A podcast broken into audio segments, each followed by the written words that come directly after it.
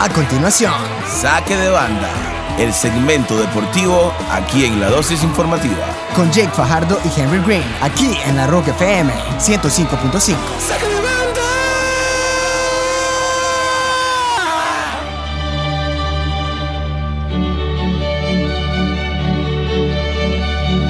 ¿Por qué arrancamos con el fondo del himno oficial de la UEFA Champions League? Porque hoy hay partidos muy interesantes, partidos que nos dejan a todos con la piel de gallina. Ya ahorita se me puso un poquito la pielcita de gallina, porque quienes amamos el fútbol sabemos que los partidos son como un duelo de guerra, sin ser guerra, partido sano, llenos de mucha emoción, de tácticas, de desafíos, de duelos y un montón de sentimientos más que te causa el fútbol. Por acá está mi amigo Jay Fajardo y así arrancamos saque de banda. Y vos también estás emocionado, me imagino. O no, porque no está tu equipo ahí en una instancia. No, yo- no sé todavía cuál es tu equipo, pues, pero. Yo alegre, a mí me gustan Ok. los días de Champions, no te Ok. preocupes. Lo del equipo lo vamos a dejar de en duda ahí, que la gente, que la gente lo deduzca. Por casualidad, nuestra, no está en un torneo un poco más bajo. Ellos juegan fútbol, dejémoslo en eso. Excelente, Jay. Bueno, ¿qué nos trae esta fecha ya en una instancia donde básicamente ya a un paso de la gran final, de poder saborear esa gran orejona? Y por ahí hay una posibilidad, un equipo blanco que podría seguir rompiendo récord, equipos que no han ganado Champions, equipo que sería su segunda Champions, entre muchos factores. Contanos qué partidos se vienen y cuál es tu expectativa sobre esta fecha de Champions. Este martes arrancan los cuartos de final. Los partidos de ida serán este día martes. Inicia esa travesía. Empiezan con dos partidos muy interesantes. El plato fuerte, sin duda, del martes: Manchester City contra Atlético de Madrid. Sí. Un gran partidazo. Un equipo como el Atlético que ha llegado en par de ocasiones a la final. Se ha quedado a nada de coronarse, pero sí han topado con la bestia blanca y no han podido conseguir la orejona. Y por el otro lado, el Manchester City de Guardiola, uno de los equipos que muchos dicen practican el mejor fútbol de toda Europa actualmente. Se quedaron ya también a un paso de levantar la orejona cuando cayeron contra el Chelsea en la edición pasada y este año obviamente hay que volverle a echar el ojo. Declaraciones de Pep Guardiola. Dice que trae una táctica que nunca había experimentado, que le encanta hacer locuras y que hoy el Manchester City juega con 12 jugadores.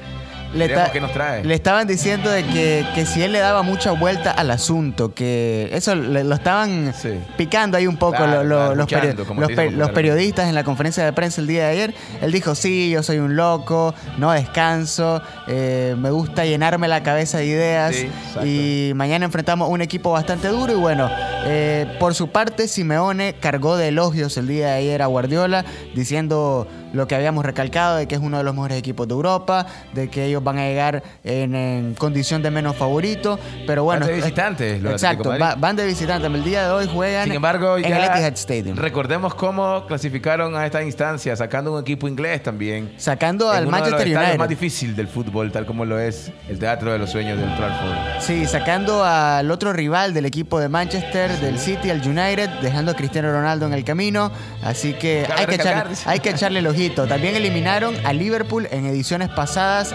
Han tenido ya esta dicha de, de- de dejar por fuera a equipos ingleses en fase knockout de la Champions. Así que el día de hoy puede ser de que arranque con pie derecho. El otro compromiso de la jornada es un partido que está mucho más equilibrado de un lado.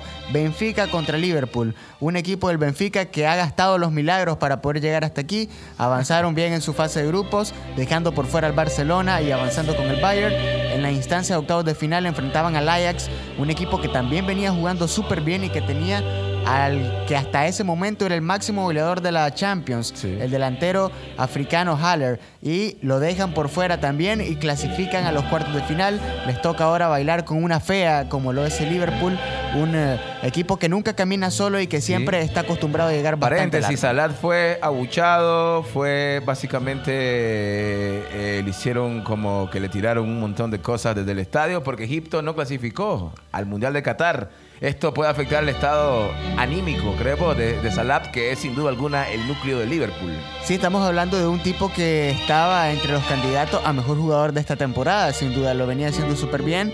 Eh, desafortunadamente, en cuestión de pocos días, menos de dos meses, perdió la final de la Copa Africana de Naciones contra Senegal y contra el mismo equipo de Senegal quedó eliminado en la, en la fase para clasificar al Mundial de Qatar 2022. Le fue feo. Y terminan cayendo en penales donde eh, meramente Salah también erra desde el punto Ah. penal, desde los 12 pasos en un partido pues que tuvo de todo, porque Claro. habían tipos en las gradas con láseres apuntando al rostro de los jugadores, algo que sin duda la federación me parece que tendrá que tomar medidas más adelante. Ya ahora pues ya está Senegal en el Mundial, ya está clasificado, ya se hizo el sorteo y todo, pero son cosas que ensucian un poco el papel en cuanto a la credibilidad con la que clasifica Ya vamos a hablar más adelantito de los países que van para Qatar 2022, el criticado mundial en esa parte del mundo. Mañana, pero para cerrar, mañana también hay partidos de cuartos de final. Recuerde que solo son cuatro compromisos, Sí. porque estamos Hoy son ya- dos, ya hablamos del Atlético Manchester City y el otro es el Benfica, Liverpool. contra Liverpool. ¿Cuánto le das vos más al marcador del Manchester contra el Cholo Simeone? Contra el Cholo Simeone jugando de local el de Manchester. local el City y el Atlético no va a poder contar con José María Jiménez, que es uno de sus Uh. pilares importantes en la defensa. Así que yo te diría que hoy el Manchester City puede ganar por marcador de 2 a 0. Ojo, aquí el que pega los resultados es Henry. Yo digo un 2-1. Un 2-1. Ahí el Cholo se la pelea fuerte con ese 2-1. ¿no? Posiblemente el otro, te lo digo que Liverpool puede ganar, pero por la mínima. Un 3-2, un 2-1, un 1-0. Pero No, más, no, va a no le va a salir fácil. más de un gol, no creo. Esos equipos pequeños se crecen en, en ese momento. Y mañana también tenemos duelo de Champions.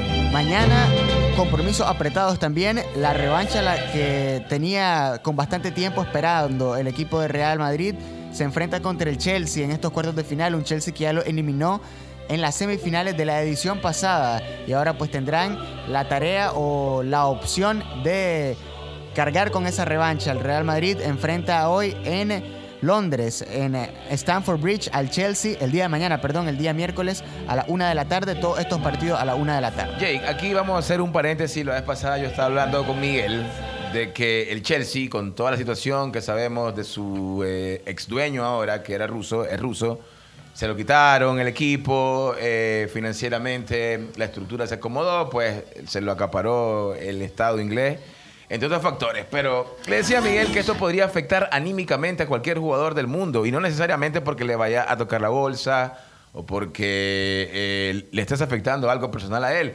sino que la mentalidad de estar en un club que está distorsionado, que tiene ciertas políticas limitantes, entre otras cosas, afectan a un equipo o crees vos que no, que, que ellos van como robots simplemente a jugar. Yo te diría de que aquí hay dos, dos caras de la moneda, a cómo puede afectar a un jugador psicológicamente y que se venga abajo de, ok, este equipo que me ha dado todo, posiblemente los muchachos más jóvenes sean los que se vean más afectados en esta Claro. situación, eh, se van a venir abajo en cuestiones anímicas y alguien, valga la redundancia, desanimado no juega bien. Esto es una consecuencia, es normal, ya los jugadores lo han dicho, que cuando ellos tienen problemas extraterrenos, eh, usualmente los termina afectando. Por otro lado, la otra cara de la moneda es que tomen este factor eh, de que posiblemente sea su última temporada en el Chelsea como un revulsivo para buscar cómo darle o dejarle algo al equipo. Que, que me parece que desde ese lado lo ha tomado por lo menos el técnico y algunos de los jugadores más veteranos que tiene el Chelsea. Thomas Tuchel decía, si nos cancelan las cuentas, si nos congelan el dinero y hay que movernos en la edición pasada hasta Francia en bus, yo lo llevo a todos los muchachos. Entonces, ahí también viene esa situación de qué tan unido está el grupo, cómo se pueden apoyar uno a otro. ¿Y qué, ¿Y qué tanto prevalece la esencia del fútbol ante la economía o ante cualquier tipo de ventajas que vos tengas, tengas ya sea dinero, autos, aviones, etcétera? Sí, Bueno, si, ellos pasa. practican y hacen un buen fútbol, aunque lleguen en bicicleta al partido, van a jugar igual. Marcador para esta parte de la Champions. Yo me lo reservo un poco más. Ese partido, Real Madrid eh, se convierte en la Champions, ya lo vimos, Sí. le dio vuelta a un eh, duro rival, porque hay que decirlo, el PSG parecía que los tenía contra las cuerdas, pero en cuestión de 30 minutos lograron darle vuelta a un marcador y el Real Madrid es así. Aunque no está practicando su mejor fútbol en este momento sí. en la liga, eh, contra el Chelsea yo te diría que puede haber un empate en Stamford Bridge o el Chelsea tal vez ganar por la mínima, tal vez un marcador de 2 a 1, dependiendo qué jugadores terminen llegando. Porque si hasta el partido Benzema está bien de salud, eh, hay gol asegurado por el Real Madrid. Pero si no está Benzema, eh, difícilmente pues venga ese tipo de situaciones. Y le ha estado costando anotar goles. El fin de semana en Liga tuvieron que pitar penales tres penales. Tres. Tres penales. Benzema falla uno y anotaron dos. Pero a ver, ¿tu- ¿tuvieron que pitar porque eran penales o porque se los regalaron? Yo te digo, para mí de los tres penales por lo menos era uno y medio, era penal. Tal vez uno y otro no. No había escuchado ese análisis uno y medio. O sea, hay, un, penal hay, y medio. hay penales que vos sabes que son... eh, que- Sí, sí, te entiendo, sí, por que son interpretativos. Claro. Ok, vos lo mirás, esa falta en la mitad de la cancha yo no te la pito. Dentro del área, mucho menos. Pero pues, por ahí viene la situación. Anda mal, eso es el no, punto. no tienen gol o le ha costado marcar goles y contra el Chelsea eh, me parece que van a tener una difícil tarea porque el Chelsea sabe defender, tiene gente... eh, Y es el actual campeón también, Y es el actual eso. campeón de la Champions, eso nadie se lo puede quitar. Entonces, por ahí puede venir esa situación. El otro partido, un Villarreal-Bayern, submarino amarillo contra la máquina alemana. El Villarreal que sorprende llegando hasta esta instancia, mucho tiempo tenía de no alcanzar los cuartos de final de la Champions. Es un equipo bastante compacto. Eh, hay que ser claro, es un equipo chico, pero que ha sabido jugarse las cartas para poder estar aquí. Andan a Emery, el técnico que usualmente conquistaba la UEFA Europa League con el Sevilla y ahora se ha encargado de darlo y lograrlos meter hasta aquí. Yo te diría que no tienen la capacidad. Una máquina demoledora. Y el día de hoy anunciaron de que Alfonso Davis, el canadiense, pues vuelve a la convocatoria. O sea, un jugador que había estado mucho tiempo de baja, regresa. Este es un tipo fuerte, un tipo duro que te agrega velocidad. Entonces, son eh, cosas a ver, o por lo menos aristas importantes que va a poder tener el Bayern, que a mi parecer logrará sacar este partido a flote. Ok, veremos entonces qué pasa, qué pasa, qué pasa en la Champions League el día de hoy. Seguramente por ahí voy a estar dando una ojeada a los marcadores. Bueno, vámonos con más temas aquí en Saque de Banda. Esto es Saque de Banda. Ya está también, Jay, por ahí el himno de lo que sería el Mundial de Qatar 2022. Ay, ay, ay, se llama el tema.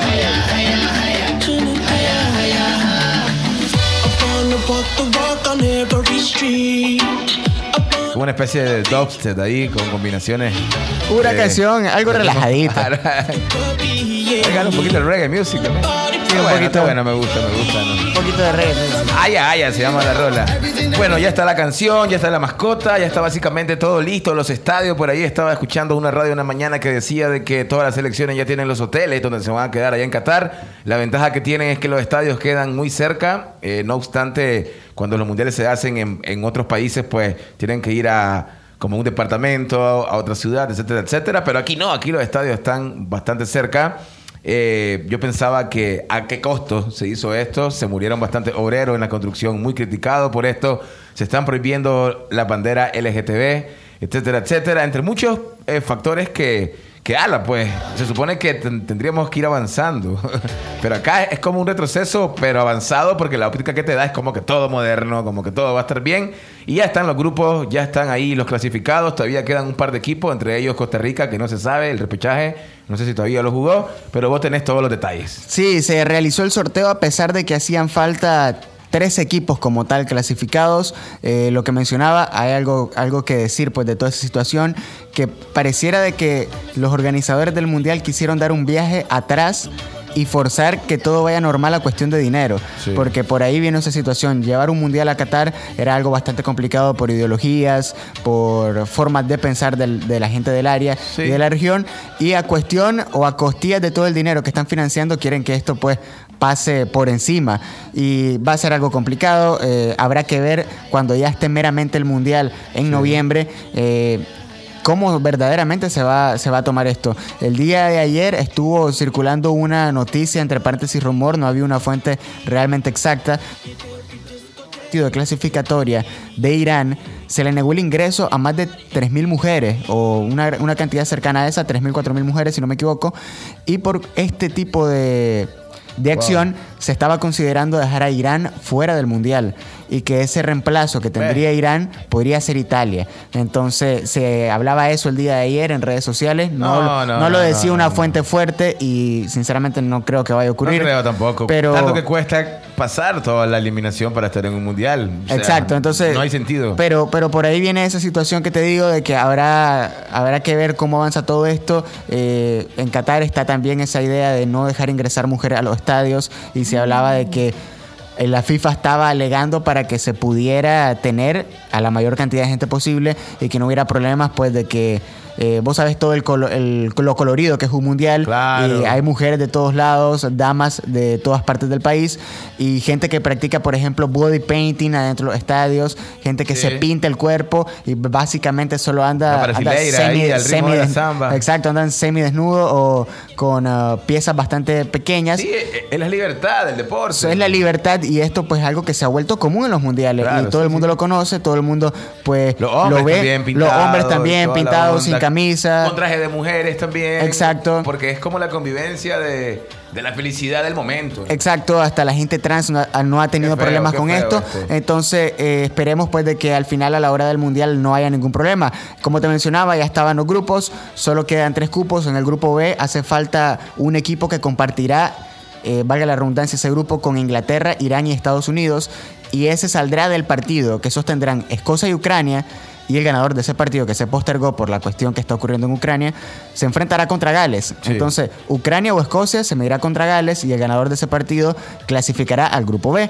En el grupo D, que se encuentra Francia, Dinamarca y Túnez, clasificará Perú, que llegó en el repechaje, el ganador del partido entre Perú Bárbaro, Perú. y, o mejor dicho, o Emiratos Árabes o Australia. Entonces, Emiratos Árabes y Australia se enfrentarán y el ganador se medirá contra Perú y de ahí saldrá el miembro del grupo D que estará con Francia, Dinamarca y Túnez. Cabe recalcar que Perú en el Mundial pasado también compartió grupo con Francia, así que sería una coincidencia. Y en el grupo E, que es un grupo que está bastante feo, que no hay grupos de la muerte en este Mundial, pero podría ser el más cercano, eh, clasificará Costa Rica o Nueva Zelanda, que era lo que vos me preguntabas. Costa Rica que quedó en el repechaje se medirá Sí. contra Nueva Zelanda y el ganador clasificará al grupo E donde está España, Alemania y Japón. Un grupo en el que nadie quería estar, pero pues le tocó a... Le, tocará o a Costa Rica o a, No- o a Nueva Zelanda. Yo lo veo como ala, sin ánimo de ser matamama porque son hermanos de Centroamérica, como que Nueva Zelanda tiene un poquito más de opciones. He estado viendo un par de partidos de Nueva Zelanda, no están tan mal. Y pues los, si los ticos están ahí, no es porque estén bien. Y, y ellos pasaban directamente. Eh, Pero los ticos arrancaron mal la clasificatoria, arrancaron súper mal, pero, mal. pero mucha gente los daba por muerto y decían que Panamá ya estaba en el repechaje. Y ellos se enracharon, le ganaron a Estados Unidos, no perdieron contra Canadá, le ganaron a México y lograron quedarse en el repechaje. Entonces, Tal vez. si, si Yo vamos, espero que pase si hablamos Rica, del claro. área, si hablamos del área, pues Costa Rica lo hizo bastante bien al final, al final, que eso hay que recalcarlo. Qué lástima que no lo hizo al inicio. Que no lo hizo al inicio. Y pues irá o va al repechaje en lugar de Panamá, pues que era el otro equipo que tenía opciones. Panamá se quedó fuera del Mundial. Y pues Costa Rica lo hará por ahí. Vamos a repasar un poco los grupos rápidamente. El grupo A, Qatar, Ecuador, Senegal y Holanda. Eh, Suena complicado para el anfitrión del mundial avanzar en ese grupo. Senegal, yo te diría que puede ser una sorpresa de este mundial. Campeón de Copa Africana, dejó Egipto en el camino y es un equipo que tiene muy buenos jugadores. Cuidado, cuidado. Cuidado Sí. ahí. Grupo B, Siempre ha dado sorpresa a Senegal, en todos los mundiales. Siempre lo ha hecho bien y Sí. puede ser que este año pues llegue largo. Grupo B, Inglaterra, Irán, Estados Unidos y como te mencionaba, el que clasifique, Gales, Escocia o Ucrania. Ahí te diría Gales yo... de Gary Bell. Gareth de Gareth Bale, exacto. De ahí yo te diría que pues, Inglaterra obviamente hay que verlo. Estados Unidos ha venido generando un fútbol bastante interesante. Y si clasifica alguno de los otros, yo te diría que un fuerte ahí es es Gales. Mucha gente no lo ve, pero Bale totalmente se crece con esta selección Sí, sí, echó un golazo hace y, poco, y, juegan, y juegan bastante bien. En el grupo C está Argentina, Arabia Saudita, México y Polonia. Un grupo pues bastante... Ahí parejito, yo te diría que parejito. Se enfrenta Lewandowski contra Messi, mucha gente quería ver ese morbo. Messi, se- Me- Messi le quitó el balón de oro, Lewandowski se quedó con el de best. Ahora pues que, que den o hablen quién está mejor. Veremos, veremos. En el mundial, en el cierre del Por ahí bastante declaraciones negativas en contra de Messi. Leí una que decía El entrenador de Polonia. que era el viejo del bosque. El viejo del no bosque. Jugaba, que le hubiese gustado jugar contra él en sus óptimas condiciones. Que hoy por hoy es un viejo del bosque. Hasta diciendo de que, que él cree que, que el técnico de Argentina lo va a dejar en la banca los partidos de fase de grupo o que por- porque Messi no está bien, pero puede pasar cualquier cosa. Eh, pequeño, pequeño datito que mucha gente ha corrido por ahí porque hay gente que obviamente está con Argentina para que gane este mundial, que tres de los últimos seis campeones del mundo salieron del grupo C de la fase de grupo para Oye, ganar oye, de un Argentina. mundial. Así que Argentina, pues, si quiere irse a la suerte, pues por ahí tiene un poquito de suerte. Brasil, el eterno favorito de muchos latinoamericanos, también es, es- Es un gran candidato. pretendiente, un pretendiente. Ellos están en el grupo G, Brasil, Serbia, Suiza y Camerún. Serbia y Suiza y Brasil compartieron grupo en Brasil 2014 también. Así que otra coincidencia que puede llevar a Argentina hasta la final o llevar por lo menos a Brasil hasta semifinales, que fue donde se quedaron en esa edición. Veremos, veremos, En el grupo D está Francia, Dinamarca y Túnez a esperas de que llegue o Perú o Emiratos Árabes o Australia. En el grupo E, como te mencionaba, España, Alemania y Japón, esperando de que llegue obviamente o Costa Rica o Nueva Zelanda. Grupo F es un grupo que me parece que está bastante bueno. Bélgica, Canadá, Marruecos y Croacia. Eh, por ahí Canadá lo, venía haciendo muy bien. Bélgica me parece que esta es la última opción de la generación dorada que tiene este- esta selección de quedarse con un trofeo grande. Croacia, subcampeona del mundo el año pasado. Y Marruecos, pues que, que se ha logrado colar hasta aquí. Sí. Así que son equipos interesantes. Y ya el último grupo, Portugal, Ghana, Uruguay y Corea. Ese está del peludo, Sur. ese Ese, está estaba peludo. bastante fuerte. Corea siempre pelea. Uruguay, me imagino que va con todo. Este es el último año que tendrá a sus dos grandes delanteros, como lo son Cavani y Suárez. Y van a echar toda la maquinaria al Veremos asador. cómo repone esa generación Uruguay que yo no veo de dónde. No hay jugadores que No hay vayan en esa línea. No hay un Diego Godín, por ejemplo. No hay- un eh, Suárez, no hay un Forlán, no hay un Cavani, no hay un Muslera en el marco. O sea, no, no sé, pues, no veo. Han venido naciendo algunos No jugadores, pero quién sabe. eh, Luis Suárez en su momento, por ejemplo, cuando estuvo en Barcelona, sugirió al equipo que fichara a un muchacho llamado Darwin. eh, no, se, me ve se me ve el apellido ahorita, pero Darwin es jugador del Benfica que juega hoy en la Champions. Vas a poder verlo si que te llama la atención y quieres ver algún posible delantero uruguayo más Ojalá, adelante. ojalá, ojalá. Ahí anda en el Benfica un muchacho que ha metido goles importantes y que puede ser el cambio generacional de esta selección uruguaya. Otro datito para la gente que va con Cristiano Ronaldo en, este, en esta ocasión, que los últimos goleadores de la Eurocopa terminan ganando el Mundial siguiente y Cristiano Ronaldo fue goleador de la pasada Euro. Así que por la suerte también podría perfilar, a Portu- perfilar a Portugal por ahí. Portugal, ojo, ojo, Portugal tiene una generación bastante buena, a pesar de que se fueron al repechaje. Tienen una banca y un equipo que ya no depende solo de Cristiano, así que por ahí también hay algo importante a tomar en cuenta. Eh, rápidamente yo te diría, los que para mí pasan en estos grupos, en el grupo A, yo te diría que pasa Holanda y Senegal. Sí. Grupo B, Inglaterra y Estados Unidos. Grupo C, que le duele a los mexicanos, pasa Polonia y Argentina. Eh, grupo D, Francia y Dinamarca. Grupo E, España y Alemania, obviamente. Grupo F, para mí pasa Bélgica y tal vez Canadá. Canadá Sí. puede dar la sorpresa. Grupo G, Brasil y te diría que Suiza. Suiza. Suiza. Serbia se queda. Y grupo H, Uruguay y Portugal. Para mí pasan por ahí. Eh, Por ahí va. han- se ha dado la tónica también de que los últimos campeones del mundo quedan eliminados en la fase de grupos del Mundial siguiente.